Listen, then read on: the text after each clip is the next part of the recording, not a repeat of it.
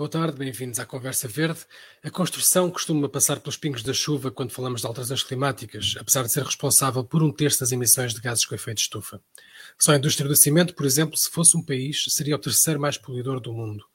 Mas o setor está a tentar adaptar-se aos tempos modernos com técnicas e materiais mais amigos do ambiente. Hoje temos connosco Vasco Varela, do grupo Fortera, para nos falar disto. Boa tarde, Vasco.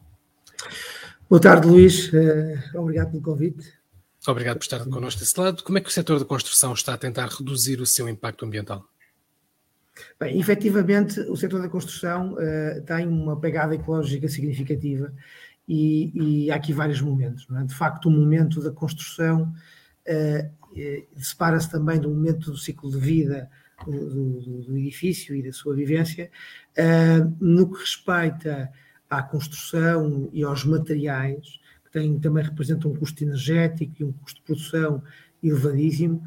Uh, têm sido dados alguns passos significativos na procura de materiais substitu de substituição, nomeadamente o cimento e, e de, outros, de outras matérias-primas. Acontece que ainda hum, estão numa fase experimental, existem vários, várias uh, aplicabilidades que têm sido feitas e têm sido uh, demonstradas em alguns edifícios com sucesso, mas uh, ainda não é, digamos assim, não, não, não estão encontradas soluções perfeitamente satisfatórias uh, a este nível. Portanto, há um grande desenvolvimento, há uma grande pesquisa, e nós temos até na nossa indústria e nos nossas, nas nossas, na nossa capacidade produtiva já alguma, alguma, algumas destas aplicações bem-sucedidas mas ainda assim é um processo evolutivo que acreditamos que vai ser uh, rapidamente e que o trabalho tem sido feito uh, rapidamente irá trazer resultados. Ah, um dos problemas é, é, essencialmente técnico, porque a produção do próprio cimento uh, uh, produz CO2, uh, mesmo usando energias alternativas, vai sempre produzir CO2. Estou-me a lembrar agora que uma cimenteira da César no Boltão, ali na Rábida, vai investir 8,6 milhões de euros para reduzir em 20% as suas emissões de, de, de CO2, a produção de cimento, mas mesmo assim continuamos com 80%, claro. que será muito difícil reduzir. Portanto, a procura por novos materiais, como falava, eh, é uma das saídas para eh, também reduzir a pegada carbónica e ambiental do, eh, do, do, do setor da construção. Que materiais são esses que, como dizem, estão nesta fase embrionária? Quer dizer, há aqui, há aqui vários materiais que têm, sido, têm aparecido ultimamente, nomeadamente o, tecno, o tecnocimento, uh, Falou-se também no ferro como alternativa ao cimento, feita de aproveitamento de alguns resíduos uh, uh, uh, da própria construção e do aço. Portanto, eu diria que hoje ainda não existe propriamente, há aqui uma pesquisa de facto em alguns componentes químicos que possam substituir o cimento, mas a velocidade também que este, que este setor exige resposta e velocidade que, que, que, que, que ele uh, exige da própria, que o próprio mercado exige do setor, muitas vezes não, não, não permite uh, grande experimentação e, e, é algo que tem que ser progressivo e com algum cuidado, porque estamos a falar de edifícios, estamos a falar uh, de estruturas uh, com, com, dimensão, muitas vezes, e que uh, também é preciso alguma resistência, é preciso alguma, alguma, alguma segurança, e, e muitas vezes estas metodologias têm que ser acompanhadas com algum cuidado e com algum critério. Eu, por exemplo, falava-se aqui há uns anos e até houve uma espécie de pequeno mini boom eh, de casas de madeira, pelo menos de oferta, oferta de casas de madeira, mas a ideia que tenho é que não vingou, portanto, que, que apesar de tudo continua a ser um nicho. Uh, isto deve-se aqui, deve-se. Uh, até posso estar enganado, se calhar agora vai-me dizer que não, que, que, vingou e que as casas de madeira que, cresceram muito, mas uh, parece-lhe que as pessoas não mudam porque têm uh, uh, barreira à mudança, uma barreira psicológica à mudança, ou uh, Portugal não está preparado para, para mudar o paradigma da construção? Não, eu, eu, acho que quando nós estamos a falar da Madeira, temos aí duas questões, tem a ver muito também com, com, com a dimensão dos edifícios, não é? Depende do que estamos a falar, nós estamos a falar de um edifício de grande dimensão, a Madeira pode, não ser uma alternativa. O custo também não é um custo substancialmente mais baixo. E, e, quando estamos a falar, por exemplo, de habitação, nós temos que ter em consideração que o produto que é colocado no mercado tem sempre um peso significativo na, na opção de compra, quando, quando uma família decide adquirir uma determinada, um determinado uh, imóvel para habitar, obviamente que, que, o, peso, o peso do preço tem sempre uma, uma, uma, uma é sempre significativo na tomada de decisão. Portanto, eh, eu diria que em casos particulares, em soluções muito específicas, a madeira faz todo o sentido e acho que Uh, uh, também nunca houve uma aposta muito significativa de algumas, de algumas indústrias no sentido de poder adotar a madeira como uma oferta. Culturalmente também pode ter existido aqui algumas barreiras a essas soluções, porque uh, o cimento, em termos de percepção, pode dar a ideia de maior sustentabilidade, ou de menos maior duração, ou de maior proteção até uh, e, e, maior isolamento, que, que, de facto não é uma realidade, mas pode dar essa percepção, e o próprio mercado não se adaptou a essa solução. É algo que pode ser trabalhado, mas, mas acredito que, que, que por si só a madeira não, não será, não, não virá a ser um substituto do cimento, poderá ser um nicho de mercado, sim, que ainda assim tem espaço para ser trabalhado e que não terá sido, não terá tido a evolução que deveria ter tido, provavelmente. Eu quando, eu, quando falo em setor da construção, na verdade, eu estou a englobar o setor da construção e depois também dos edifícios, portanto, porque claro. a, a, questão dos edifícios também, também entra na, neste, neste mix que eu falei de, de um terço das emissões dizem respeito a, portanto, à construção do edifício propriamente dito e depois também ao gasto energético. Em termos de gasto energético, o que é que tem estado a ser feito? Quais são, qual é o benchmarking atual? Uh, que eh, melhore a eficiência energética dos edifícios, que aliás é um, dos, eh, um dos objetivos do, do, do, do da, da, nossa, do nosso roteiro para a neutralidade carbónica 2050, portanto, que é ah. melhorar a eficiência energética dos edifícios para eles então também baixarem os consumos energéticos. Claro. Bem, e, um, no que diz respeito aos consumos energéticos, e, uh, o, o, isolamento, a capacidade de, de, de, de uh, trabalhar o, o, próprio edifício, uh, gerir a sua, a sua, uh, as suas fontes de energia, o aquecimento, da forma como está, os materiais que são usados no seu isolamento, são sempre muito importantes. É uma tomada de decisão, até mesmo no que diz respeito ao futuro, ao ciclo de vida do produto, do, do, do imóvel. E, e, nós podemos ver aqui em vários níveis, portanto, até particularmente Portugal, tem eh, na cortiça um parceiro ou uma indústria que por si só já é eh, altamente sustentável e que eh, tem um conjunto de materiais hoje já que podem ser usados na, na, aplicação, na construção e que permite isolamento e um isolamento eficiente da habitação. Mas não é só, há imensos hoje em dia, tem havido evoluções, e, diria que a este nível, sim, tem havido evoluções muito grandes na, na, na parte do isolamento. Efetivamente, também devemos deixar alguns materiais mais derivados do petróleo, nomeadamente os plásticos e seus derivados, muitas vezes que é usado como material de isolamento, mas que depois tem uma pegada ecológica também relativamente, relativamente grande. Mas, acima de tudo, toda a eficiência energética. Mesmo hoje em dia é possível, através da própria iluminação, portanto, a iluminação inteligente, hoje em dia é claramente uma das maiores inovações que temos assistido ultimamente, e quando estamos a falar de edifícios de grande dimensão, então isso é, é, é altamente exponencial, porque a própria iluminação gera a sua, a sua eficiência e, e, e gera a sua, a, a sua operação de acordo com o tráfego das pessoas, do próprio edifício, estou a falar, por exemplo, de edifícios de escritórios, centros comerciais, portanto, todas estas tecnologias, a aposta na tecnologia, na rentabilização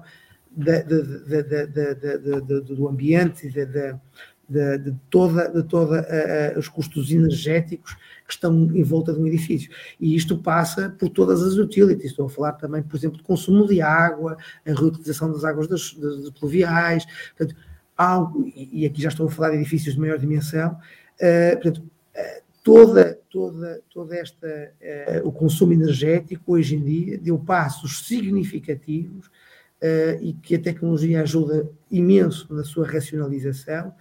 mas também na, na, fase construtiva, quando estamos a falar do isolamento e, de facto, nas, nas melhores opções em termos de uh, sistemas fotovoltaicos, existem vidros que uh, captam energia solar, telhas que captam energia solar e transformam em energia uh, reutilizável. Portanto, hoje em dia há uma panóplia de produtos nessa, nessa, nesse sentido que ajudam imenso no que diz respeito à otimização da energia e, e, e a redução dos custos energéticos. Eu já falei com várias pessoas do, do, norte da Europa e do leste da Europa, dos, de alguns países mais frios europeus, uhum. que dizem que nunca tinham, nunca tinham sentido frio dentro de casa até chegarem a Portugal. Isso é, é, já não acontece com a construção nova ou ainda acontece? Eu, eu diria que uh, a construção em Portugal deu uh, passos uh, muito grandes. Eh, portanto, está eh, muito melhor, houve uma evolução muito grande, eh, quer nas escolhas dos materiais, quer na qualidade do produto. Eu, eu, aponto, por exemplo, a Fortera como exemplo no sentido em que nós, mesmo antes da construção, a procura que fazemos dos nossos parceiros, dos nossos fornecedores, tem um conjunto de parâmetros que obedecem não só a normas de sustentabilidade, mas também a requisitos mínimos no que diz respeito à qualidade do produto que queremos colocar no mercado. Uh, e, e, efetivamente, a construção deu um passo muito grande nos últimos anos.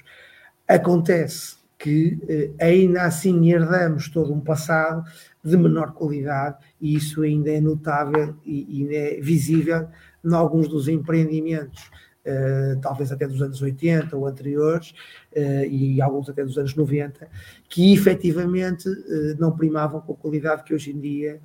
o mercado está a oferecer e garantidamente um dos players que oferece uma qualidade muito acima da média, e obviamente defendo aqui a minha sardinha, é, é, é, é de facto a Fortera, porque nós temos um critério muito, muito apertado no que diz respeito à escolha dos fornecedores e dos parceiros, mas também temos uma preocupação muito grande que é não só a qualidade na construção, a redução dos custos e a otimização dos recursos, mas acima de tudo também entregar um, um, um, produto e ter um edifício sustentável ao longo da sua vida e que eh, tenha um custo operacional e uma racionalização dos recursos ao longo da sua vida eh, otimizada. A reabilitação urbana tem muito menos impactos ambientais eh, do que a construção nova? Uh, terá no sentido apenas se, dependendo da reabilitação, se o uso de materiais, uh, uh, de matérias-primas for menos reduzido, ou for, for reduzido, no sentido em que há um reaproveitamento de grande parte das estruturas. Agora, acontece muitas vezes é que os edifícios que estão a ser reabilitados, ao ser reabilitados numa lógica efetivamente de sustentabilidade e de futuro e de operação, muitas vezes obrigam a determinados requisitos que podem, ao contrário do que é expectável, ter até um custo superior e até um impacto uh, superior. Agora, não deixa de ser uma oportunidade de, de facto, concretizar um, um projeto um, um, de um, edifício que está uh, desatualizado e que está uh, e, que, e, que, não tem, eh, não oferece qualidade para algo completamente diferenciado e que, tem, tem um futuro, tem um ciclo de vida muito mais longo e oferece outro tipo de, de, de, de qualidade no produto final. Eh, essa regra não é completamente linear. Parece-lhe que, que, as pessoas já valorizam este lado do ponto de vista comercial, a, eh, a sustentabilidade já, já, já compensa, já é uma mais-valia para uma empresa? Para as empresas, eu diria que sim. Eu acho que efetivamente as empresas vão percebendo, porque até porque na sua própria política de sustentabilidade é perceptível de que eh, através da sustentabilidade também é possível conseguir uma otimização de custos é? e uma racionalização de recursos. E com isso, efetivamente, acho que é uma política eh, saudável de futuro e que as empresas já perceberam que há mais-valia em, em, em apostar e seguir políticas sustentáveis na perspectiva do cliente e do mercado, eu diria que ainda há um longo trabalho a ser feito, eh, não só porque estamos a falar de um produto cujo, cujo valor tem um peso significativo, e muitas vezes na sua tomada de decisão, eu diria que a sustentabilidade está uns furos abaixo de, de, de, das, das, primeiras opções, não é? Portanto, sendo que o preço provavelmente estará três primeiras, não deixa de ser algo que cada vez mais o mercado vai estando, vai estando alertado. Agora, eu acho que claramente há um trabalho gigante a ser feito no que diz respeito à sensibilização do mercado, do mercado final, uh, para, esta, para esta temática e para o momento da aquisição da habitação, ou do edifício, ou do imóvel, o que for, uh, ser também percepcionado o, a sua sustentabilidade. Provavelmente o cliente final não vai olhar para os custos ou, ou, ou, ou o impacto da pegada ecológica antes do momento da sua entrega de chave, mas, mas vai, vai olhar para o momento futuro, é? para o resto da sua vida, o tempo que vai, vai permanecer naquele imóvel, o que é que isso vai representar em termos de, de, de custos, em termos de racionalização, em termos de pegada ecológica. Isso tem que ser trabalhado. Ajudando, ajudando já na parte mais produtiva de construção, aí claramente tem que ser feito também um trabalho junto dos promotores imobiliários e, e, e das construtoras, uh, no sentido de perceberem também uh, as mais-valias, que hoje acredito que isso já está muito mais uh, sustentado. Agora, também é um facto que não deixa de ser relevante que neste processo, neste, neste negócio, também não é racional que se opte por soluções absolutamente sustentáveis, mas depois que inviabilizem o um negócio. Portanto, não, obviamente que as coisas têm que ser feitas de uma forma progressiva, uh, os próprios materiais têm que evoluir de forma que consigam entrar numa lógica de mercado e consigam ser competitivos, mas ainda assim é perceptível que, numa lógica concorrencial, os promotores hoje apostam claramente em políticas de sustentabilidade, apostam claramente nos produtos que lhes dão garantias de, de, de sustentabilidade, mas também de otimização de custos e de recursos, e depois, obviamente, isso acaba por vir também, eh, digamos, de uma forma eh, poética, no, no, no, no, folheto final, em que efetivamente é um orgulho poder entregar um produto que tem altíssima qualidade, mas também é eh, pensado de uma forma sustentável e que, que seja um produto virado para uma, uma, uma, baixa pagada ecológica e que permita, de facto, uma, uma, uma vida, de, um ciclo de vida longo. Essa é uma questão interessante que levantou, que é a concorrência. Claro que nós sabemos que todos os materiais novos no, no, são mais caros do que aqueles que já estão, já são correntes no mercado. Uh, isso acontece, portanto, não só na construção, mas na tecnologia também. Um, a sustentabilidade neste momento uh, ainda é muito cara? Não, eu, eu diria, dependendo de, de, da situação, em alguns casos, efetivamente até será barata, porque se, a sustentabilidade, em muitos momentos, até no processo construtivo, e se nós estivermos a falar, por exemplo, um exemplo, na, na, na pré-fabricação de alguns, de, alguns, de, alguns momentos de, de construção, uh, isso inclusive vai reduzir custos energéticos e vai sair mais interessante para a construção, no sentido em que o custo, uh, o custo é mais baixo. Eh, e, inclusive é, é preciso é fazer também o, o, devido exercício para perceber também que provavelmente o custo de mão de obra será inferior e a sustentabilidade até poderá ser uma solução bastante mais acessível e, e, bastante mais interessante para a produção. Uh, não quer dizer que na generalidade dos casos aconteça, até porque em alguns, em alguns materiais específicos o investimento justifica efetivamente o produto final, é? e, e, e, na sua maioria é traduzido no preço final, mas, mas, mas com o custo é, é, é substancialmente superior a materiais de menor qualidade, obviamente, isso aí sempre acontecerá. Como é, como é que se convence um cliente a, a, a optar por um produto mais sustentável, mas também com maior qualidade, neste sentido, maior qualidade, mas, mas, mas maior, maior qualidade verde, se quisermos. Uh, uh, como é que se distingue, como é que uma pessoa distingue o trigo do joio, como é que, como é que um cliente distingue um, um produto realmente que, vai de, que foi feito de acordo com, eh, às vezes, com, com, os princípios que essa pessoa defende, se forem princípios ecológicos, claro. de uma outra que é vendido por uma empresa como sendo um produto sustentável, mas que efetivamente não é. Como é que um leigo consegue ver uh, o que é e que não é verde? Bem, hoje em dia existem um conjunto de metodologias e certificados que permitem atestar estas, estas boas práticas, como há certificados, há, há, há um conjunto de, de, certificações, digamos assim, que permitem atestar a qualidade da construção, porque efetivamente há um conjunto de, de questões que são muito técnicas e, e que um, uma pessoa na sua vida normal e que não esteja dentro, de, não esteja dentro deste mercado dificilmente vai conseguir percepcionar. Por outro lado, alguns passos foram dados, nomeadamente com o certificado energético. Há um conjunto já de meios no próprio mercado, uh, como os certificados BRIM, por aí fora, que permitem atestar esta qualidade. Mas, como eu dizia, por outro lado, as próprias fichas técnicas e informação dos imóveis, etc., podem dar um conjunto de informação eh, sobre uh, aquilo que é a qualidade dos materiais e qual é a lógica da, aplicação desses materiais.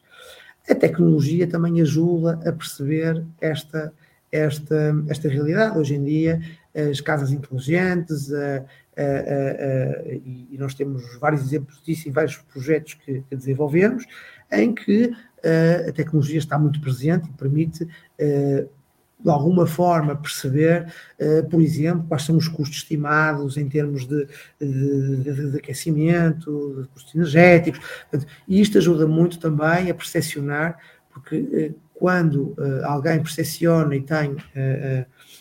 no, seu processo de tomada de decisão, percebe também que ao longo do tempo vai ter uma otimização de recursos, isto tem um impacto financeiro significativo e, e no seu orçamento familiar, portanto, e, e, tem sempre algum peso na, na, na decisão. Mas eu diria que uh, uh, a certificação, e cada vez mais devemos dar passos nesse sentido, e acredito que isso vai acontecer uh, no curto prazo, porque já há, já há muito trabalho também a ser desenvolvido nessa área. a certificação construtiva vai acontecer com, com, em, maior, em maior força e vamos ter eh, o que já existe para grandes edifícios, para grandes centros comerciais, para grandes edifícios escritórios que têm um conjunto de certificados até internacionais, eh, cada vez mais vai aparecer na, na, na, no mercado mais residencial, na, habitação.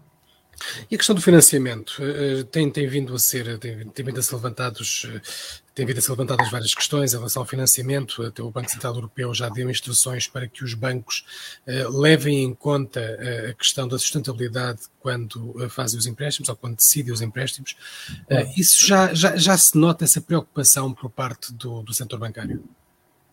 Sim, sim, claramente, eu acho que sim. Eu, o, o, o uma das uh, preocupações também, lá está, tem a ver muito também com, com, com, com o próprio, a própria qualidade da construção hoje em dia é, é completamente diferenciada, mesmo numa avaliação eh, porque eh, a informação que já está disponível quanto aos materiais utilizados e quanto à, à, qualidade construtiva, numa avaliação, isso tudo é tido em causa e, efetivamente, acaba por ter sempre um parecer mais favorável, menos favorável, de acordo com a qualidade do, do imóvel.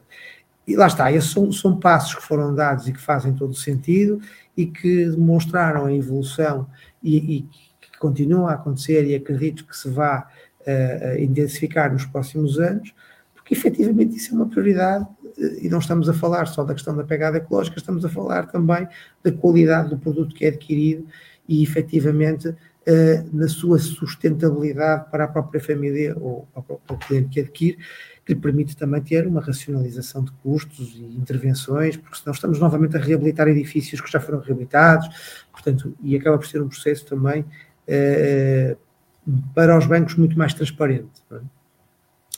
As empresas têm uma obrigação social de reduzir o seu impacto ambiental e, de certa forma, também de uh, direcionar os seus clientes e as pessoas com que trabalham a fazer o mesmo. Completamente. Uh, efetivamente, uh, quando estamos, quando estamos muito direcionados neste setor e, e percebemos que, de facto, há alguns passos eh, que estão a ser dados e que e, e, e sentimos claramente no caso da Fortera que uh, a nossa missão é cada vez mais uh, poder proporcionar produtos de altíssima qualidade, significa que temos de estar na vanguarda e um passo à frente neste, neste, neste âmbito. Uh, e como tal, a atualização, estar sempre atualizado e não só, procurar aqui parceiros que também tenham essa preocupação uh, sustentável, é, é, é, para nós importante. Um dos fatores críticos é o processo de tomada de decisão, precisamente dos parceiros e dos fornecedores, em que há um conjunto de parâmetros que as empresas devem, devem uh, garantir e que tem que ser acompanhado pelo, pelos, pelos, pelos fornecedores de uma forma que seja cultural, esta cultura seja transversal a todos os players, porque é isso que efetivamente vai, vai depois transmitir e traduzir-se numa política comum e num objetivo comum que é uh, uh, entregar ao cliente final um produto de altíssima qualidade e sustentável. Muito bem, Vasco, muito obrigado por ter estado connosco. Eu que agradeço o convite e foi um prazer, Luís, ter estado connosco. Muito obrigado. E obrigado por ter, por ter estado desse lado. Até para a semana para mais uma conversa verde.